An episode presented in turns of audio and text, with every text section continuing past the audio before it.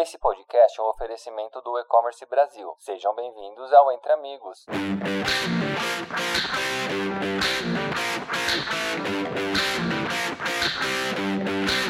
Olá, sejam todos bem-vindos a mais um podcast entre amigos do E-Commerce Brasil. Eu sou Ricardo Ramos, fundador e CEO da Precifica, é uma empresa especializada em soluções de pricing. No episódio de hoje, eu vou conversar com o Fabiano Coelho sobre desafios de precificação dentro dos marketplaces. Fabiano é PhD em Business Administration, ele é coordenador de, do MBA de Finanças e de Mercado de Capitais na Fundação Getúlio Vargas e além de dar aula sobre pricing, ele é autor de diversos livros sobre o assunto. Fabiano, muito bem-vindo aí e obrigado pela, pela participação aqui. Não, obrigado a vocês, eh, Ricardo. Inclusive, esse podcast Entre Amigos eu já, já tinha acompanhado algumas vezes, então tô muito feliz em participar junto com vocês aqui. Bacana.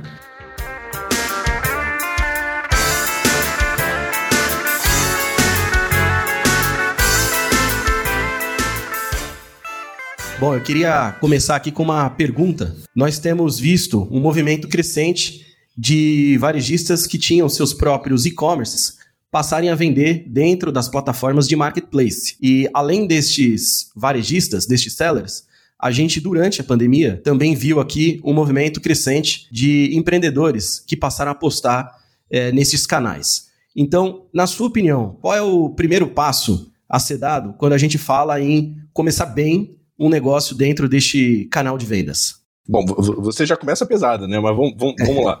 É, é, interessante, né, Ricardo, que o, o que acontece é que a pandemia, ela acelerou tudo, né? Ela acelerou a gente ter, dar uma reviravolta em nossos negócios de uma maneira é, absurdamente é, inimaginável. Né? Academias que foram obrigadas a fechar, que por conta disso começaram a alugar equipamentos para os, os clientes.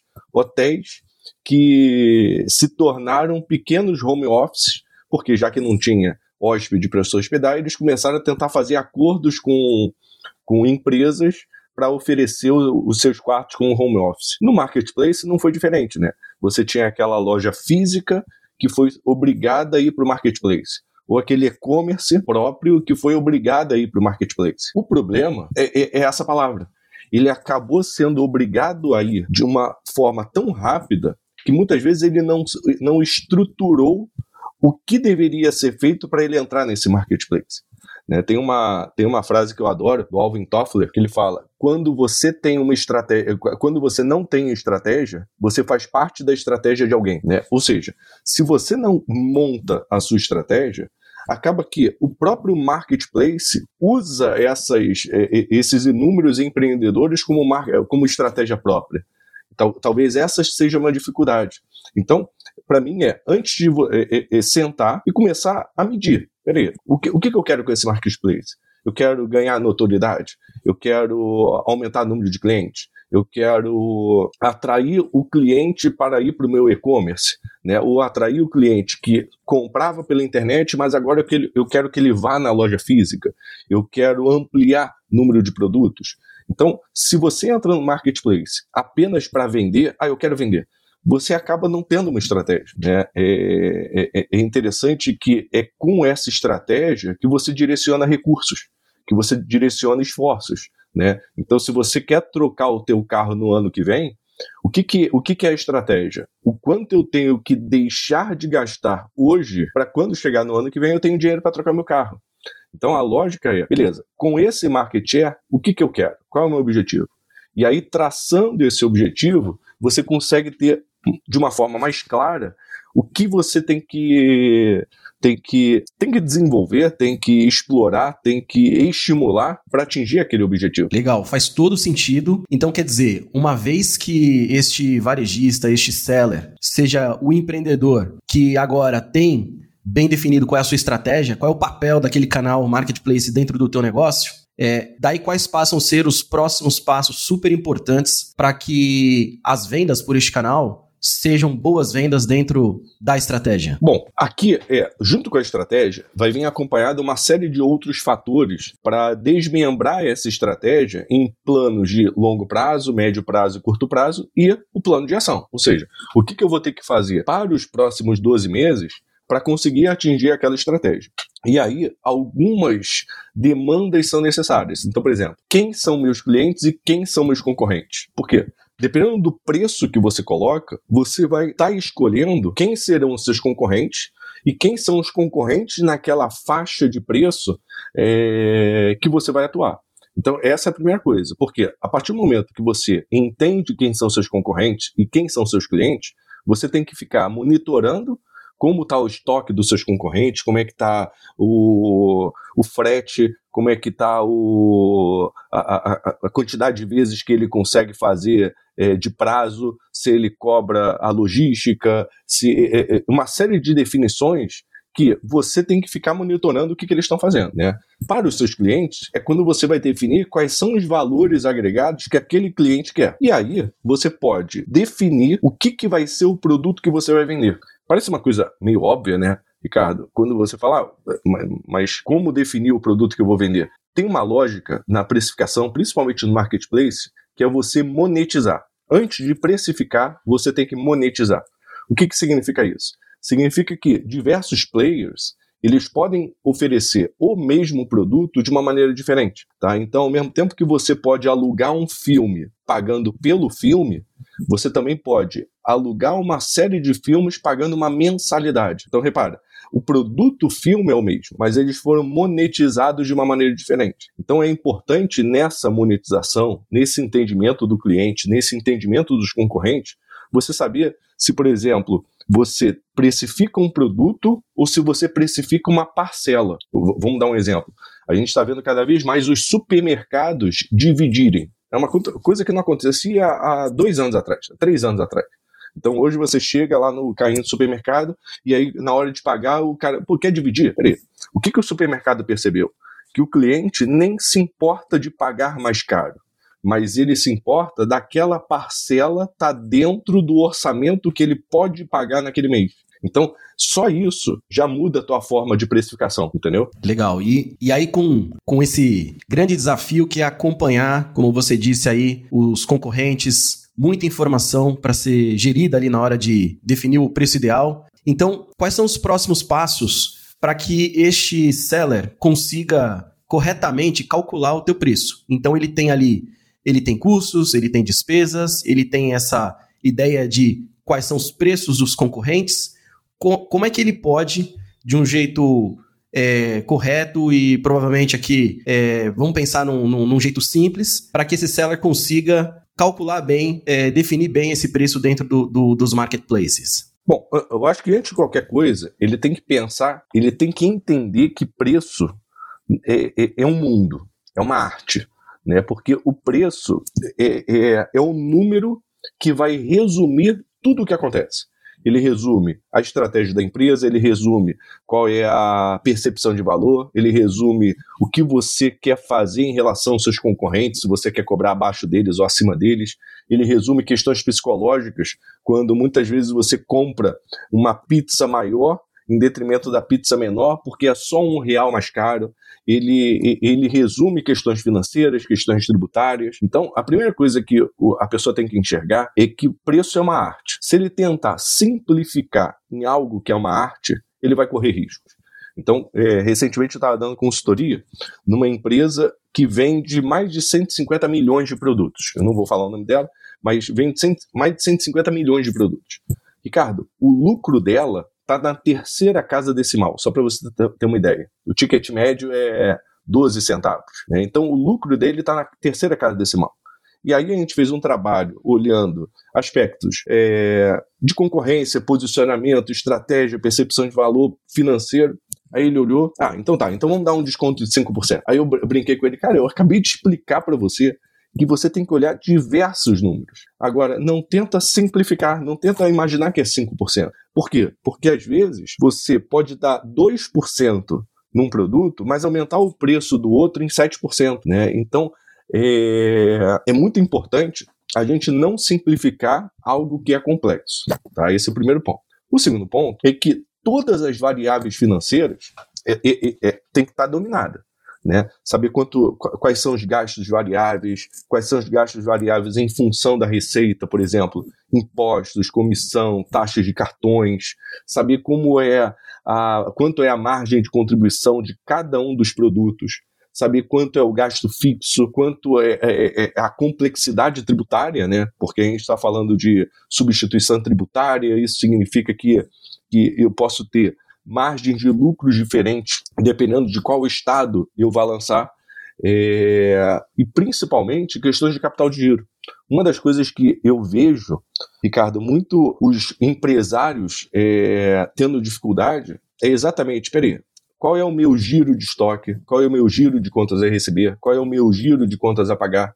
Então, se negocia muitas vezes mal um prazo, mas aí quando ele vai vender, ele tem que vender em sete vezes sem juros, em dez vezes sem juros, e, e, e ele acaba tendo um problema de ter que pagar antes de receber. É o que a gente chama de necessidade de capital de giro. Né? Então, é, é, é, todos esses assuntos financeiros, eles têm que estar dominados. Né? Quanto é o custo de frete? E aí, é, Ricardo, quando a gente entra para o mundo do marketplace, a gente entra em detalhes que, se não tiver cálculos bem feitos, acabou. Então, por exemplo, a gente tem diferentes marketplaces que têm diferentes regras. Já começa por aí. Então, é importante no seu controle financeiro você ter, peraí, qual é a regra de cada uh, marketplace, se, quanto é a comissão, se eles cobram comissão fixa, se eles cobram comissão variável. Alguns cobram comissão de insucesso, ou seja, mesmo que a venda ocorra, mas que o cliente devolva aquela mercadoria, se cobra comissão. Né? Se o frete está incluso ou não, qual é. Alguns marketplaces fazem avaliação do, do da, da loja, pra, e dependendo dessa avaliação, ele vai cobrar é, taxas diferentes, se o custo da devolução, eh, políticas de compras garantidas, são milhares de coisas, Ricardo, que se o gestor não reservar um bom tempo do dia dele, não estou falando nem duas horas, se ele reservar uma hora por dia, pelo menos, mas é uma hora mesmo, tá? É uma hora sentado sem celular, sem telefone, completamente isolado, né, para fazer esses tipos de cálculos, para fazer esses, tipos de simulação, não, não tem como ele gerenciar. Esse é o ponto. Eu concordo, concordo plenamente Fabiano. Faz todo sentido. No marketplace, principalmente, é um canal em que facilita a vida do consumidor por reunir ali uma série de, de ofertas, facilitar a, a busca pelo produto para o consumidor. É, em contrapartida, isso torna a vida do, do seller e do varejista muito complicado por conta de alta concorrência, por conta de uma grande concentração de, de produtos ali numa mesma página. E aí eu considero super importante né, a gente é, pensar que o marketplace é um, um, canal muito dinâmico e requer um acompanhamento é, bastante rápido, é, contínuo por parte do seller. Entender quais são aquelas outras ofertas que estão ali próximo uh, e que estão concorrendo com ele. Então, é, acesso à informação é, de forma escalável, de forma rápida, é super importante. Acho que aqui eu coloco um pouco do papel da tecnologia. É muito importante que o seller tenha a estratégia bem definida, saiba qual é o papel daquele canal no teu negócio e utilize a tecnologia a favor dessa sua estratégia bem definida. Então, o primeiro passo é trabalhar com hipóteses e uma delas é de que a concorrência afeta a tua venda. Então, portanto, é importante ter acesso a informações da concorrência, acompanhar o que está acontecendo neste canal. Depois, tendo informação dessa concorrência, é começar a entender como reagir a ela.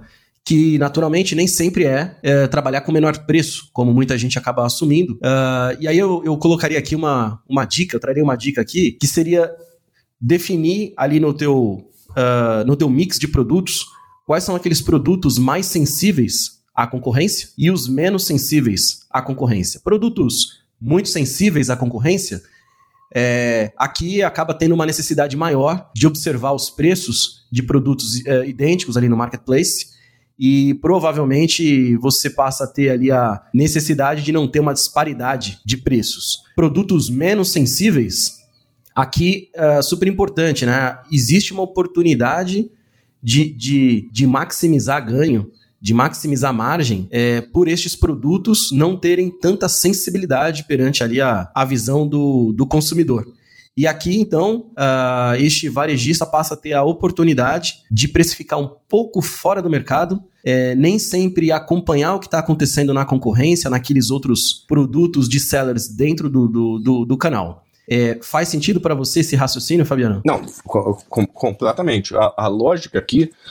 O, que, que o que, que, é a grande diferença do marketplace para uma loja física, né? Vamos lá. Você, quando você está num shopping, primeiro que você forma um preço e você pode até esquecer desse preço durante uma semana, duas semanas, etc.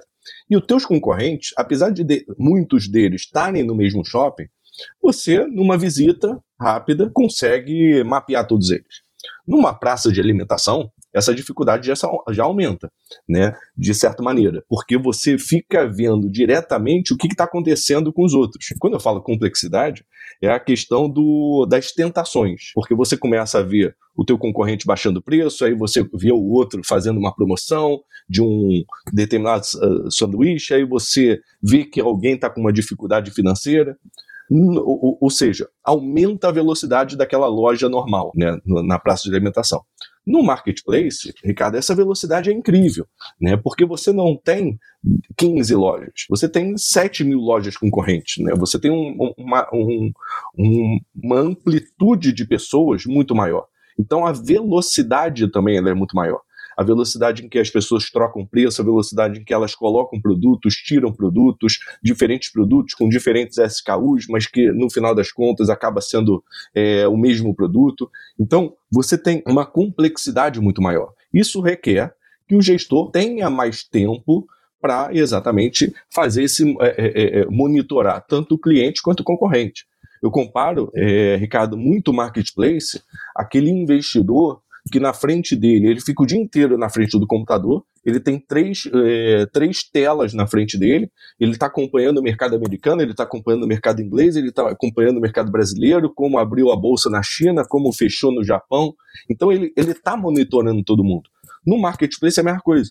Né? Você tem que ter é, como hábito gerenciar esse monitoramento. Né? Gerenciar que constantemente você tem que estar tá atualizando seus preços. Mas aí entra o primeiro assunto que a gente falou. Se você não tiver uma estratégia, você vai na onda de todo mundo, né? Você de deixa de tentar criar valor ou tentar criar outras formas de gerar receita, porque você está toda hora acompanhando alguém. Né? Mais ou menos, de, de novo, o mercado financeiro, você só comprar aquilo que os outros estão comprando e você só vender ações daquilo que os outros estão vendendo você nunca vai ter uma, uma, uma sustentabilidade em cima disso. Então, é extremamente importante você ter uma estratégia, você é extremamente importante você saber onde você vai ganhar dinheiro. Então, um, um exemplo que eu dou. Recentemente eu comprei pela internet, num marketplace, um, uma cama montessoriana para minha filha. Minha filha tem dois anos de idade. É, Repara, o mais difícil essa loja fez. Ela vendeu a cama para mim. O mais difícil. Agora que seria o momento dela rentabilizar, que é eu adorei a cama, já que o cliente gostou da cama, o que, que eu posso vender a mais? Se, ele, se ela me oferecesse de repente uma mesinha, eu compraria, eu daria alguns feedbacks de alguma coisa do produto, uma série de coisas. Pronto, agora ela não entra mais em contato comigo. É como se ela fala o seguinte: a venda aconteceu, agora vamos, vamos procurar outras pessoas para vender a, a, minha, a, minha, a minha cama. Não, não é isso. Isso não é gestão. Isso é você sair tentar é, vender por vender, né? Não, agora que eu vendi, vamos tentar é, monetizar mais, vamos tentar criar um outro portfólio de produtos. Se esse cara gostou, se ele não gostou, por que ele não gostou do produto? O que, que eu posso fazer para melhorar? Então, são ações que fogem de estou usando o marketplace para vender mais. Não, isso não é estratégia. Então, esse monitoramento dos clientes, esse monitoramento dos concorrentes, ele é essencial. Mas também monitorar tendo um objetivo por trás. Né? Esse que acaba sendo o grande ponto. Muito legal, Fabiano. Então, a frase que você comentou aqui eu gostei bastante. Se você não tem uma estratégia bem definida, você é parte da estratégia de alguém. Muito legal.